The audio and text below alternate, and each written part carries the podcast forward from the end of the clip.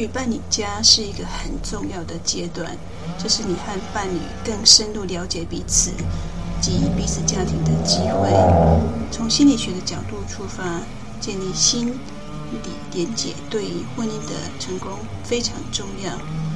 今天我们将跟各位来探讨婚前何时适合去伴侣家。我们将从心理学的角度探讨最佳时机。欢迎收听真爱会客室，我是会加增你幸福力的慧佳心理师。很多人都会问我，我跟伴侣已经交往一阵子的，我何时呃比较适合去对方家走一走呢？其实这个问题真的是见仁见智，而且我从一份呃调查里面也发现，男生跟女生。对于何时去见双方的父母，哎，想法也不一样。好，我先来说一说这份在二零一六年由波士特呃线上的一个市调，他们所针对呃十三岁以上的民众进行的民众调查。那各位要不要猜猜看？对于要去见双方父母，到底你觉得应该要刚交往就要去呢，还是你们交交往至少已经两三个月的呢？还是至至往至少交往半年的？还是交往一年呢？还是等到要结婚之前再见面？你觉得呢？好，那我现在公布答案的哦。呃，在这份。二零一六年的波士特这份的调查当中显示，哦，最多人表达的是应该已经稳定交往一年以上，大概有百分之三十七点一的人认可认为这时候呢就可以去见双方父母了。但是这份报告里面，这份调查里面也有百分之七点四的人认为啊。要结婚前再见面就好了啊！老实说，这七点四百分比的七点四的人啊，有点就是过度乐观。因为其实结婚不是只有你跟他的事情而已。结婚在东方人的华人的世界里面，结婚而不免俗的是两个家庭的结合。那所以为什么要去见？双方的父母就显得非常的重要了，而且在交往过程当中，你们两个可或许会相处得很融洽，可是，一旦结婚之后，多了原生家庭的父母，那样子的状况，哎，问题就不一样了。为什么这么说？因为呃，其实有一阵子我都会在法院里面接一些离婚的案例。那这些离婚的案例其实都是高社经地位，然后他们的学历，呃，或是社会工作地位都相当的不错，可是他们并没有把婚姻经营到走到人生最后，而是在有了孩子，然后家庭呃出问题，他们必须要到呃做离婚之商，甚至有的呃在打侵权的官司。然后你会，我有机会去问问他们是怎么就是认识的。那我发现好像蛮多都是以结婚为呃目的的交往，但是在这么匆促的时间内，呃，因为可能就是年纪年纪到了，就觉得应该要结婚，所以呢也没有经过深入的交往，然后也是匆匆忙忙的，很快的就见父母。可是呃。婚姻越走越下去之后，就发现彼此的性格，或是想法上面，或是对婚姻的期待，或是对教养小孩子的态度有很大的歧见。那时候问题就一一呈现出来了。所以我就觉得，呃，在结婚之前见双方的父母真的很重要。而且，如果是真的是有打算。要走一辈子的话，我觉得多去呃双方的家里面多走动是一件好事情。因为要是假设你对双方的家庭都不了解，那后来的问题衍生出来的问题就是，有可能他的原生家庭会来影响干扰你的婚姻。就比如说，假设你交往的另外一半，他的父母本身呃有一些酗酒问题，或是家暴的问题，你都不知道，而是结婚之后才知道。所以当他们呃因为呃冲突而有些状况的时候，你的先生就必须要去处理，或是呃你自己本身的原生家庭可能呃妈妈有些生病的状况，可是你在婚前并没有很诚实的告诉你的先生，所以你的先生必必须要就是去处理你的那边的问题。所以我觉得结婚是一辈子的事情。应该是彼此在原生家庭的部分能够呃彼此公开，愿意去接纳，愿意去照顾，要不然的话，你在婚姻之后就发现对方不不诚实，没有诚实的告诉这些状况，然后那时候再来后悔也都来不及了。所以呢，去双方的父母原生家庭那边多走动，却是一个蛮重要的一门功课。好，那这一份波士特线上的试调，针对十三岁以上一千八百四十一位所做的调查，大部分的人认为是交往一年以上，呃，就蛮适合见双方父母的。好，那这份调查有针对假设呢，我们从性别的角度去看，到底何时要见父母呢？你会发现，男生男生认为就是呃交往。刚交往，或是早至少交往两个月，就可以去见父母的比例，明显比女生高，大概就是呃百分之三点七跟十八点四。但是呢，但是女生在呃针对至少交往半年，或是已经稳定交往，或是说呃要等到结婚再见面就好的比例，皆比男生高。那大概比例就是至少交往半年的女生是大概三十一点三，然后已经交往一年以上，呃，适合见家长的呃女生呢是三十四点六，然后要到结婚才去见家长的，哎，显然是女生。所以女生，我觉得这一部分是应该要再提高，因为呃，结婚真的不是你跟你的先生的的事情而已，真的会影响到。呃，原生家庭，原生家庭也会影响到你，所以呢，女生应该就是在这部分更积极，因为我们曾经在法院做过的是，呃，双方离婚不是呃教养孩子的问题，也不是两个人对婚姻期待不一样，而是男方的原生家庭的妈妈，因为他本身是呃单亲，把孩子照顾长大，所以。当现当自己的孩子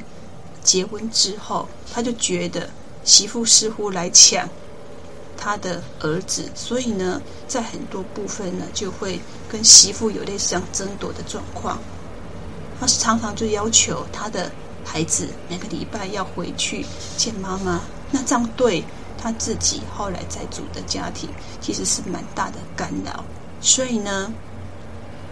若是你们真的是呃，已经呃，真的是交往一阵子的，我真的很奉劝女生在去见双方父母这件事情要积极一点，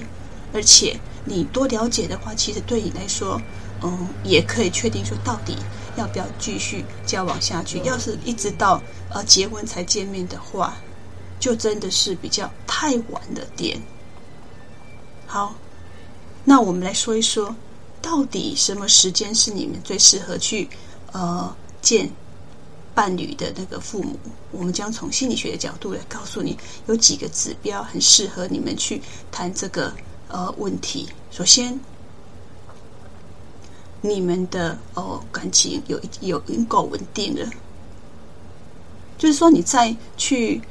伴侣家、去异性家之前呢，你们两个人的感情基础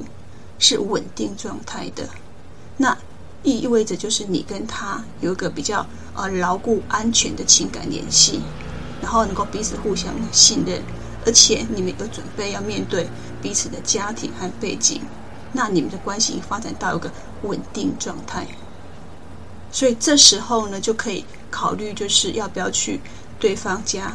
一个蛮理想的实际上是一个指标，就说你们的关系、你们的感情已经有稳定的基础了，这时候就可以来谈，这是一个很重要指标。第二个指标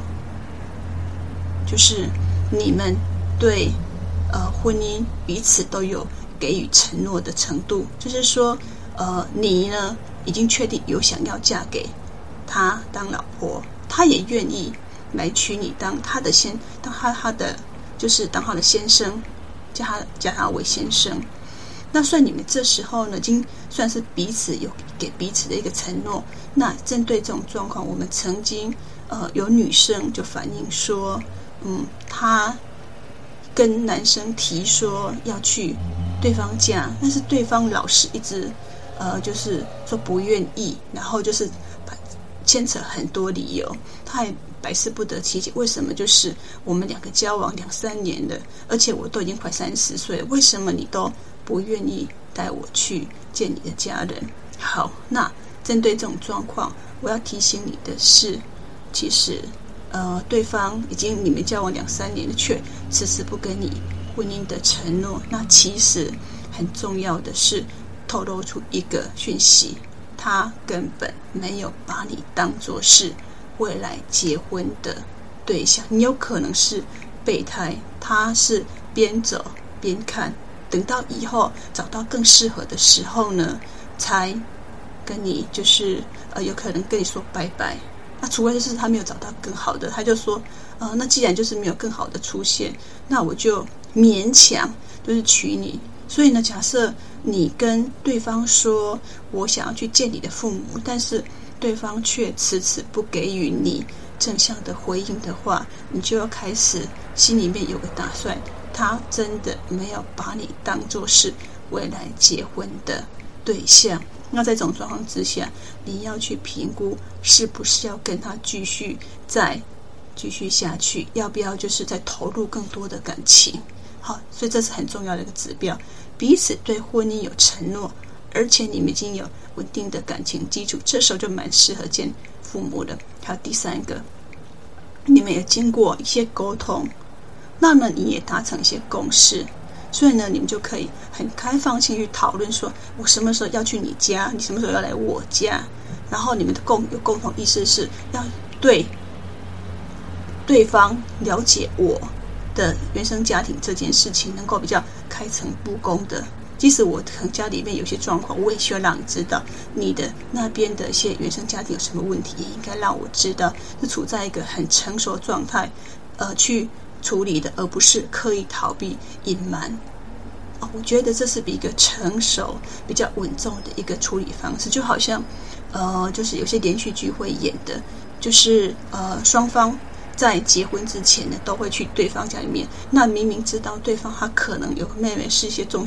一些罕见疾病，可是，诶，对方你跟对方接触之后，发现就是其实，呃，你愿意去跟你的另外一半共同去照顾他的妹妹，那你们就可以继续走下去。那有可能，比如说，呃，对方去你家里面，发现好像你妈妈需要有人长期照顾，但是他没有办法，呃，就是愿意把你的妈妈纳入，就是你们结婚之后，呃，把你当做是他们家一个多一个支支持来源的话，这时候，哦，我就觉得你们可能。就不太适合走下去，因为你们经过沟通之后，他爱你，可是并没有办法把爱到你的另外就是原生家庭的家人身上的话，那你们未来结婚之后也会因为这样子有很多的冲突。所以呢，这时候你可能要想清楚了。我再说一次，呃，当你们已经有稳定的感情基础，而且你们对婚姻愿意给予承诺，然后你们已经有彼此有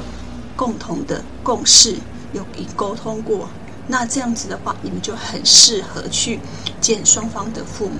这样子的话，呃，去见双方父母算是水到渠成，可以帮助你多了解呃对方的家庭生活，以及他从小到大的那个生活样态，以及他们平常的相处的模式。我觉得这都对你来说是非常有价值的。所以呢。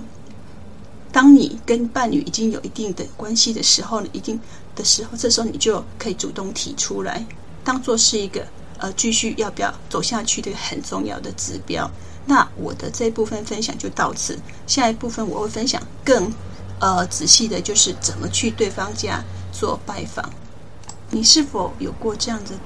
的经历？你和你的未婚伴侣相约去对方的家里，但是不知道该如何表现自己，或者该注意哪些礼仪跟细节？你是否会担心你的举止会影响到你们的关系跟感情？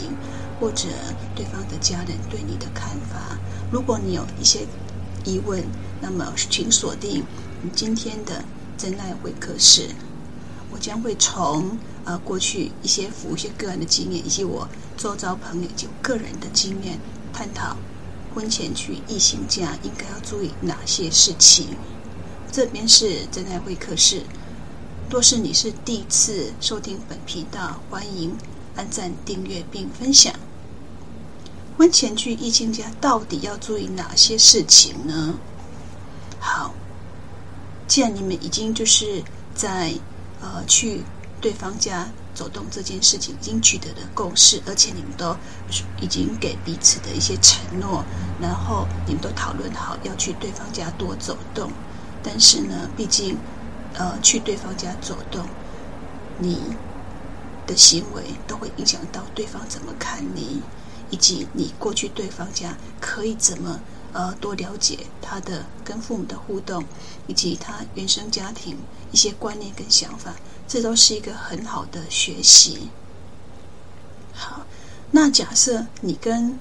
伴侣已经达成共识，说要去他家呃拜访的话呢，我觉得呃可以先从底呃穿着部分先来谈一谈。毕竟你跟你的伴侣可能都是同温层，所以你们的平常穿着都比较随意，然后比较呃没有一些禁忌。可是毕竟你现在是要去对方家走动走动，所以呢，在穿着上面的话，还是要考量到呃你对方的父母，他毕竟年纪比较大，再加上嗯他那个年代的一些想法。跟你确实有些不一样，所以呢，既然要给对方留下一个好印象，我觉得就在穿着上面，我们可以一起来努力。那到底要穿什么样的衣服，可以让对方感觉到就是呃，你是一个得体的女生，或是一个优雅的男性呢？好，我觉得呃，建议你选择比较淡雅、比较大方、整洁的衣服。然后颜色就是比较浅色或中性的颜色，这样避免就是那种整身黑或整身红过于张扬或是沉重的色彩。那男生呢，我就觉得嗯，反正就是你们都已经达成了共识，所以呢，穿着就是可以休闲的套装。那女生呢，可以穿一些呃一些可爱的一些比较比较套装啊，啊，或是说连身裙都可以，然后搭配上一些合适的。饰品跟鞋子，呃，让你的个人的气质能够加分。我觉得这样子就差不多了。然后有人问到说，我去对方家到底要不要送礼呢？觉得在这件事情上面的话，你可以跟你的伴侣讨论，就是说，嗯，为了给对方留下个好印象，然后呢，要不要送个礼物啊？那我觉得就先先说好就好了。比如说。你去他家哦，他呃就会向你送点，比如说小礼物，像水果礼盒或是饼干，啊，那你就买吧。那但是相对的，你也可以要求他去你家的时候呢，就带个呃随意的呃水果礼盒或是饼干也可以。那这样子有来有往，我就觉得蛮好的。然后在跟呃对对方呃家人交谈的时候呢，我觉得有个很重要就是。要保持微笑跟礼貌，然后呢，你们在谈的时候呢，尽量避免这些比较一些有敏感或争议的话，像比如说，哎，最近正好在选举当中，那可能就是不同的政党对他所喜欢的候选人有不同的想法，那这个就不太适合在你们吃饭聊天的时候，或是在呃说话的时候拿出来探讨，所以。政治的议题就不太适合在这时候去说了，还包括宗教，有可能就是你你所信仰的宗教跟你的伴侣的宗教并不一样。那这时候，我觉得，嗯、也不要谈这个比较敏感的话题。但是，就是假设你真的要结婚的话，或许可以谈一谈。比如说，假设你要嫁的对象他是道教的话，或是佛教的话，对于他们来说的话，拜祖宗是很重要的事情。可是，在基督教的话，他们觉得，嗯，他们不适合拿香来拜拜啊。或许你们就可以讨论说，假设你们真的要结婚的话，那就是呃，你要不要拿香去拜他的祖先？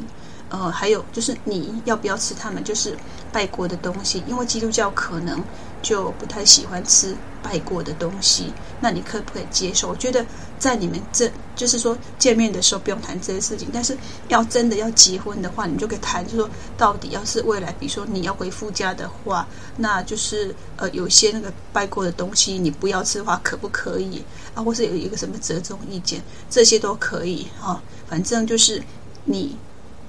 偶尔去对方家的话，我觉得政治话题、宗教话题都不要，就是把它当做是台面上讨论的话题，因为这些都会蛮敏感或是具有争议性的。好，那在吃饭的时候呢，呃，我觉得你可以稍微问一下你的呃伴侣，说他们呃家庭的那种饮食习惯。哎，在我所知，比如有些人他们家根本没有吃早餐的习惯，因为他就睡得晚晚的。他们家习惯都是吃早午餐，然后你可以就是问他们家的饮食习惯，包括比如说有些人家不喜欢吃米饭，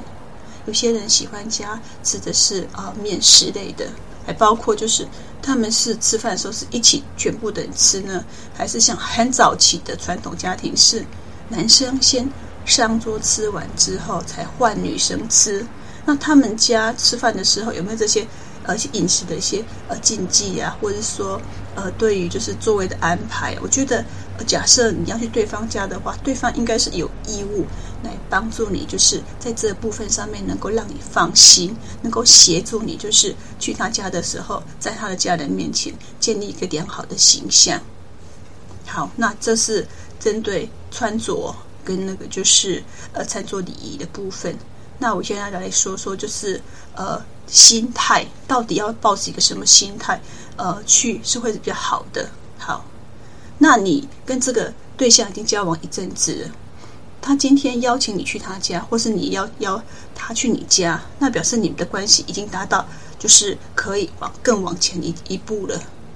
所以你们就是去对方家是应该是一种尊重。还有包容，毕竟你有机会呃到另外一半的家里面去看一看，那你就会有有机会见识到每个人的家庭环境，还包括价值观，还包括对习俗、对一些很多事情的想法，你会发现真的不一样。就好像比如说南部的家庭跟北部的家庭，他们对就是一些习俗，或是呃对就是呃男生。或是女生交往的的想法都不太一样，像早期的南的南部就是很重男轻女，但是诶北部就比较相对比较不会。但现在像现在少子化的关系的话，不管男生或女生就是宝，所以呢，即使是如此，你会发现，诶南部的很多家庭，包括一些比较偏呃比较偏乡下的一些地方，他们还是就是有了重男轻女的观念，即使现在的话。嗯，男生女生都可以上很好的学校，都可以上，呃，就是高等教育。但是你还是会发现，那种根深蒂固，他们都觉得，哦，男生应该可以取得就是继那个遗产的的继承，但是女生却不行。即使现在法律改了，但是却是还是一样不同调。所以呢，你去对方家里面的话，你就应该保持一个开放的心态，呃，然后去了解、尊重他们家的观点跟习俗。您这样子的话就不会觉得感觉很突兀，因为有每个人对那个就是呃一些想法确实真的不一样，尤其是有文化差异性。就比如说你到原住民的家里面的话，你会发现，哎，有的是母系家庭，有的是父系家庭。那他们对一些事情，他们就是吃饭的时候一定要喝酒，喝酒这些事情对对他们来说很重要。但是就是可能，哎，南部的地方的话，他们可能就不是这样，所以你可能。要去之前呢，你应该呃对对方的家庭环境，还有就是习俗观点能够多一点的了解，包括他们的饮食，你都可以提前先了解，提早先适应，这样子的话呢，到了呃对方家的时候，就比较能够快速融入他们的家庭。好，这是你在心态上面保持一个开放的心态，这样子的话去。对对，别人的家里面的话，就比较能够顺利的融入他们的家庭环境。还有一个就是，呃，请你学会呃倾听，然后用关心理解的态度，就是在因为是你是偶尔去别人家里面，然后呢，嗯、你确实可以听到不一样的想法，然后在这听的过程当中，你也会有所收获跟学习。我觉得就是先从听开始吧。你能够诶积极的倾听，我就觉得表达出你对他们的关心跟理解，我觉得这是一件很重要的事情。比如说，你可以就询问诶他们对于家庭的一些看法，然后听他们怎么说、怎么回答，以及就是他们搞不好分享说他爸爸妈妈结婚的一些故事，以及当时他们家在盖这个房子的故事，我就觉得嗯，这样子都是一个蛮有趣的。反正就是说，你就多倾听，然后不懂就问问题吧。重点就是能够一个开放的态度，然后在聆听过程当中能够展现这种关心理解的态度。我就觉得，要是这样子的话，对方就觉得，哎，你是一个识大体的呃女孩，或是一个哎得体的男生，能够在适当的地方能够尊重别人，然后聆听他人的想法，就觉得还蛮重要的。好，那除了就是说，呃，能够保持一个。开放的心态，尊重对方的观点跟想法之外，然后也不要去谈一些禁忌话题，然后就是问问题之后呢，能够积极聆听他们的一些想法，还有一些观点，然后在适时的时候能够来说说你的想法，我觉得也都蛮好的。好，第三个，呃，既然就是你去他家，诶，大家不免俗的可能对你有些款待或招待，那我觉得呢，就是。呃，我们就礼尚往来，对方准备这么好吃的呃菜饭，呃，或是说，哎，带你去什么地方玩，我就觉得你应该适度的感的表达你对他们的感谢。你其实就是呃，谢谢两个字，并并不是说非常难，但是却在听听的人的过程当中，听的耳朵里面就觉得，嗯，这个女生，这个男生其实还蛮有感人的心。然后他们在生活当中能够去看到一些别人对他好的时候，能够呃适当的回应，我就觉得这样子的话，别人会觉得你是一个很有礼貌，然后懂得感恩的人。那我觉得，假设他是这样子在看待你的时候呢，也会对你的就是印象分数，或是包括对你的内在，也是会觉得很多加分。所以呢，就是不要吝啬的，就是说给予。肯定，然后能够感谢他们对你的，呃，对你们的，然后对你的招待。你能够这样子的话，去展现出你对他们的就是呃尊重，然后在整个过程当中，也会让呃家庭的氛围，就是那种氛围是比较愉快的。所以，即使当你离开之后，下次有回来再就是呃去他家的。在访回访的时候呢，这样也能够让他感觉到，就是哎，你的诚意跟善意。好，那就是有个人会问我说：“你去对方家里面拜访，可能就是因为距离的关系，你可能没有办法当天往返。那我适合住他家吗？”那我会觉得，就是呃，以南部来说好了。其实南部还是比较保守，他会希望就是在还没有就是结婚之前的话，还是不要睡在一起。好，那所以呢，怎么办呢？你这时候要是你是女生的话，你可以看，要是有多余的房间的话，或是你可以跟她的姐妹们啊睡在一起。然后那个要是真的没有多余的房间的话，我会觉得，嗯，或许你可以去住外面的旅馆也 OK 呀，但是。就是不要顺着很适适适当觉得就是哦，我就要跟他睡睡同一间，这样子有点尴尬，这样子，所以呢，嗯，到底要不要住同一间房间？诶，我觉得就是还是有一些弹性空间，就是看你们的交往的状况。但是确实有些呃会比较希望，就是还没结婚的话，还是就是呃分开睡。即使你们在外面都共同去旅行，或许你们可能有同居的经验，但是我觉得就是哦，我去他家，毕竟呃那些呃家人都比较保守，所以呢，还是就是你可以去住旅馆，或是呢就是住跟那个同性的呃兄弟姐妹住在一起，或许这样子比较不会尴尬吧。好，那我再强调一下，呃，就是婚前去异性家是一件很重要的事情，也是就是你要打算要继续往前，呃，到婚姻那一步很重要的一个阶段。去异性家，我觉得不是只有一次而已，可能需要很多次。那这样每一次的去接触的话，你会对他的呃家庭环境，还包括这个人的他如何成长，他的一些想法上面。会有更多一点的认识，那你当你能多一点的认识呢？未来的婚姻当中，你也会比较能够保持一个尊重、包容，而且就是在婚前对他家庭够了解，你是在一个心甘情愿的状况之下去嫁给他，或是娶对方。那我想这样子的话，会是一个比较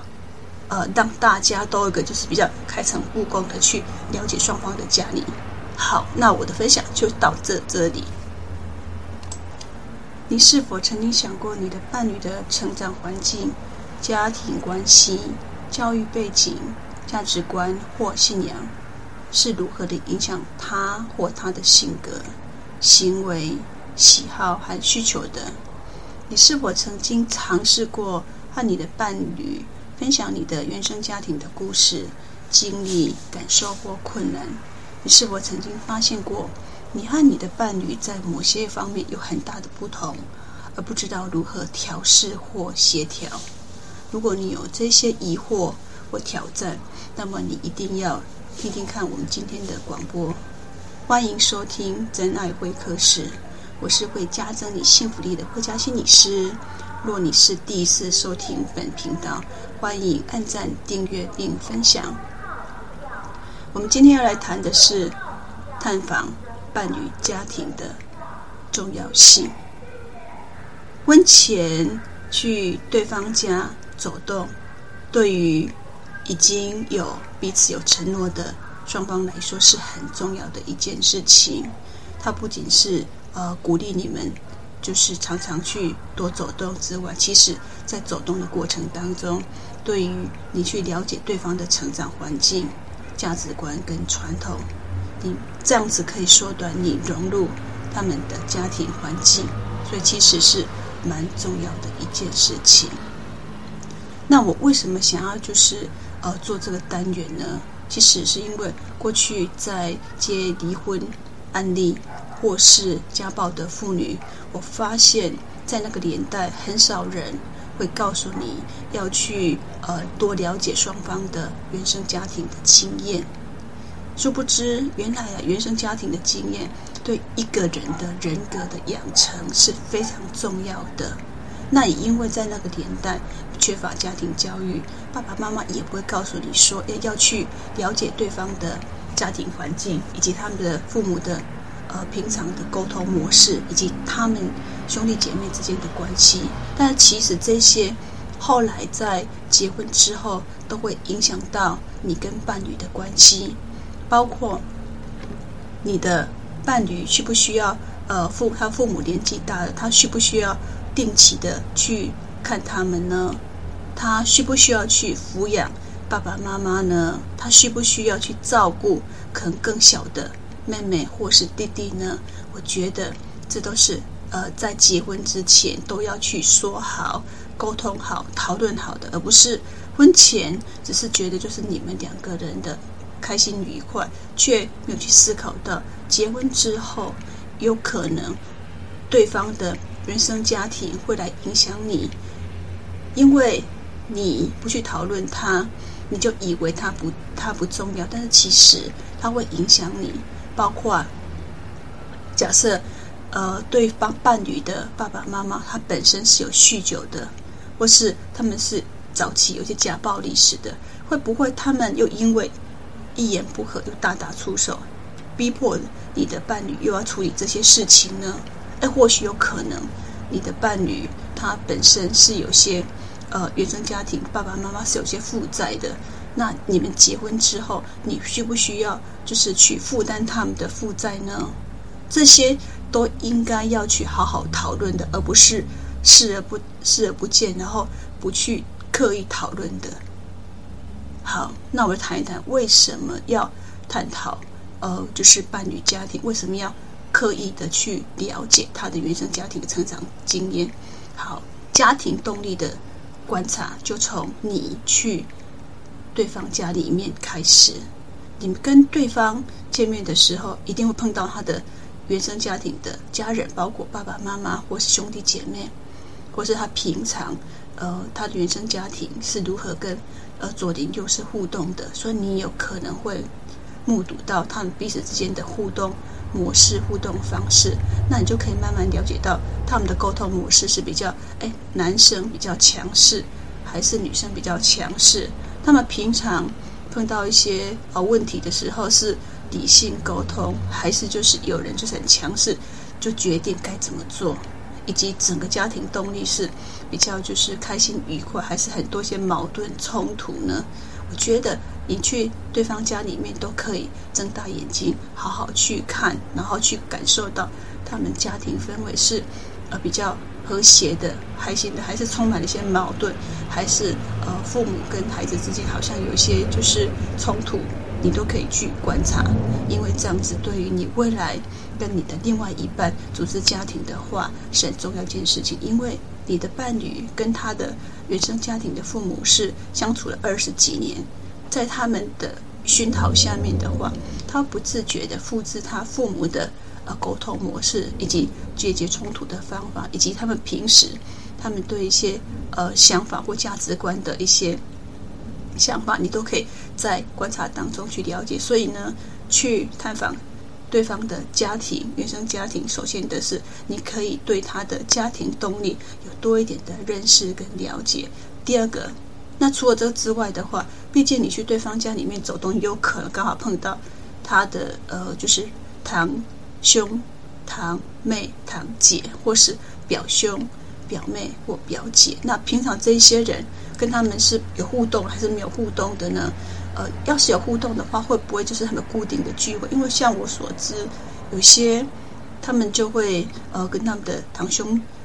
弟、堂兄妹们就会有固定，就是一年的会有一一聚会。或是比如说，他们常常去表兄妹、表兄弟家聚会，所以他们的那种表兄弟妹之间的就是沟通互动是非常的亲密的。那假设是这样子的话，显然他们家对于那种呃亲戚关系的那种维系是很重要的。那有可能你去的伴侣家里面，他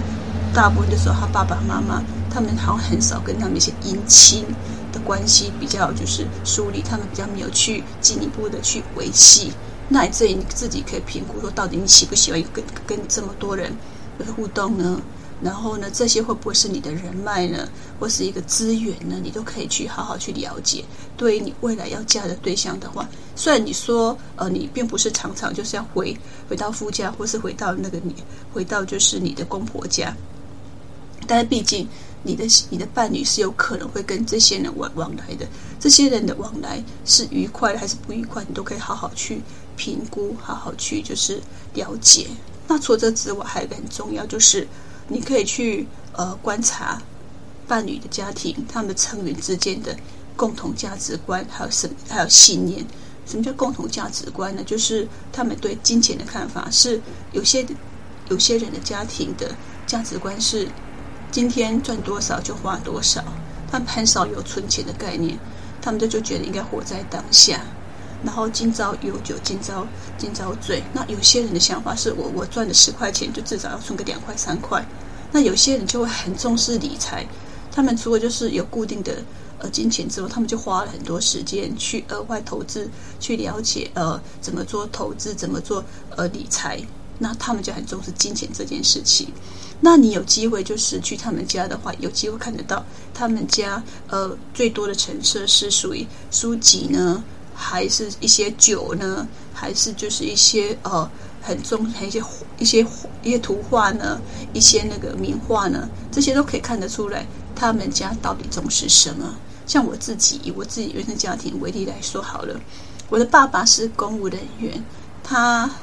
还蛮重视就是孩子的受教育，所以在我小时候的话，爸爸妈妈都会买一些书籍，呃，让我们呃可以去看。所以我们家就很多一些书籍，从小到大累积了不少书籍。那这些书籍，即使我们都已经呃成家立业、长大成人，可是爸爸妈妈可能还舍不得丢吧，所以都还是把它留着。虽然有一天会把它丢掉，但是可以从就是我们家的那个就是陈设里面，我们家没有太多陈设，就是书籍，所以可以知道是爸爸妈妈还蛮重视教育，所以呃兄弟姐妹之间都还受到不错的教育。那有可能你去了家里面的话。他的很重视的就是呃，像那个酒的品尝，所以他们家放了很多红酒，呃，放了一个酒窖，然后甚至有些人的家庭就很重视家庭之间的的那一种，就是共同的那一种，呃，就是吃饭的时候有人有人就是会会唱歌，那他们家有就卡拉 OK。那有些人家里面就很重视，只能说他们彼此之间都学一些音乐，或是呃一些相同可以互相就是呃共同演奏的一些乐器，所以他们就很重视这些东西。所以每个家庭所重视的并不太一样，就好像原住民的家庭跟闽南家庭跟客家家庭，他们对于一些价值观就不太一样。像比如说去原住民家里面，他们就很重视的是呃就是要喝酒，然后。他们比较没有理财的概念，他们觉得就是呃，今朝有酒有有酒今朝醉，然后他们很重视的是活在当下。但是到了客家的话，他们就可能还蛮重视，就是也理财，然后赚钱，然后就是要存钱，甚至他们的东西都有点偏咸，因为在那个年代的话，他们觉得就是为了让食物保存很很久，所以他们一些呃像菜呀、一些东西，他们都用用盐。把腌制过，他们就很重视这些东西，所以他们也很喜欢吃这些东西。那这些东西是你喜欢的吗？你的认同的吗？那这些价值观都无形当中透露出你的另外一半有可能这些共同价值观。因为不可讳言的是你，结你结婚之后，一定会跟他的原生家庭不可能老死不相往来呀、你们还是有可能会有碰面的机会。那你喜不喜欢这样子的一个呃共同生活方式呢？他会不会要求你就是结婚之后还要就是固定每个月要回去看望父母几次，然后你要常常就是每个月固定给爸爸妈妈一个安家费，到底要给多少呢？我觉得。这是你们都可以就是开诚布公去讨论的，而不是就是都不去讨论，然后等个结婚之后就慢慢问题浮现出来，然后又不愿意找就是呃像心理师或是一些专业人士去做咨询，导致你们的婚姻的裂口越来越大。所以我觉得婚姻当中出问题并一点都不可耻，重点是你有没有积极的去。呃，寻找资源处理你的问题，那才是很重要的。我发现很多人啊，碰到问题的时候，就是呃躲起来、藏起来，以为就是视而不见。但是问题始终会浮现出来，所以呢，碰到问题的时候呢，你们能够沟通、协调、讨论，找出积极的应对方式，无形当中也可以让你的婚姻经营得下去，而不是这些原生家庭不不去看。然后你们的问题不去处理，我觉得要是这种心态的话，你们的婚姻大概不会走得持久。所以呢，婚前多去对方家走动，婚后呢能够就是呃好好的沟通协调，我觉得这是一个婚姻能够走得长久很重要的事情。好，那我我接下来要谈最后一点就是。我觉得每个原生家庭都有一些呃潜在的一些隐忧，像比如说有可能你的对方的父母他可能有欠债，那欠债的话需不需要就是呃你的你的伴侣来共同偿还呢？还包括比如说假设他家里面有一个有一个可能小孩。或是他的弟弟或是妹妹有些精神疾病，你需不需要帮忙去分担照顾？那这样子的问题，你愿不愿意供他跟他去共同承担呢？我觉得你们都可以去好好讨论。那原生家庭到底会对我们有些什么影响呢？第一个是沟通模式。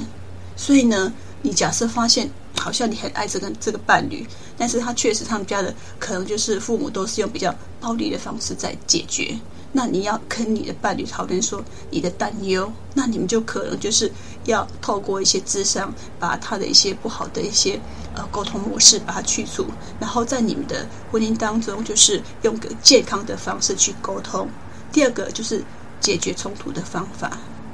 呃，假设呢，他的父母习惯性就是呃碰到问题就是大骂，或或是说呃用砸东西、破坏东西的方式来强迫对方就是顺服的话，那要是假设你意识到这个问题的话，你也可以跟你的伴侣谈一谈。我希望我期待的家庭是一个什么样的一个环境，而不是用这种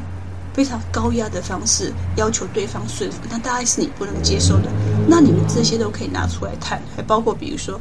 他的原生家庭是有没有一些重男轻女的状况？那你会希望你的未来的家庭也是跟他的原生家庭一样吗？还是你希望就是不一样的一个哈呃性别角色的一个榜样的？会不会就是希望是你的孩子，不管是男生女生都一样受重视呢？那假设说你们在你们家是一样都重要的话，但是到了他的那个原生家庭的话，有这些会让你的呃小孩有些不舒服的话，你们要提早先说。所以呢，原生家庭，呃，真的是对我们影响深远，不仅影响到你沟通模式，还有问题解决的一些方法，还包括诶性别角色的榜样，这些都会影响到你们未来共组家庭之后，你们的家庭也会是复制呢，还是改善呢，还是变得更好呢？我觉得就可以在交往的时候呢，把这个问题就是呃摊在阳光下，然后透过彼此的沟通协调。问问自己，到底可不可以接受这样子的家庭？我可不可以就是愿意跟他用爱的一个就是方式，然后去共同解决这些问题呢？若是你可以的话，那你们的关系就进一步了，就不会说婚后的时候再来后悔了。那我今天的分享就到此结束了哦。那欢迎能继续收听真爱会客室。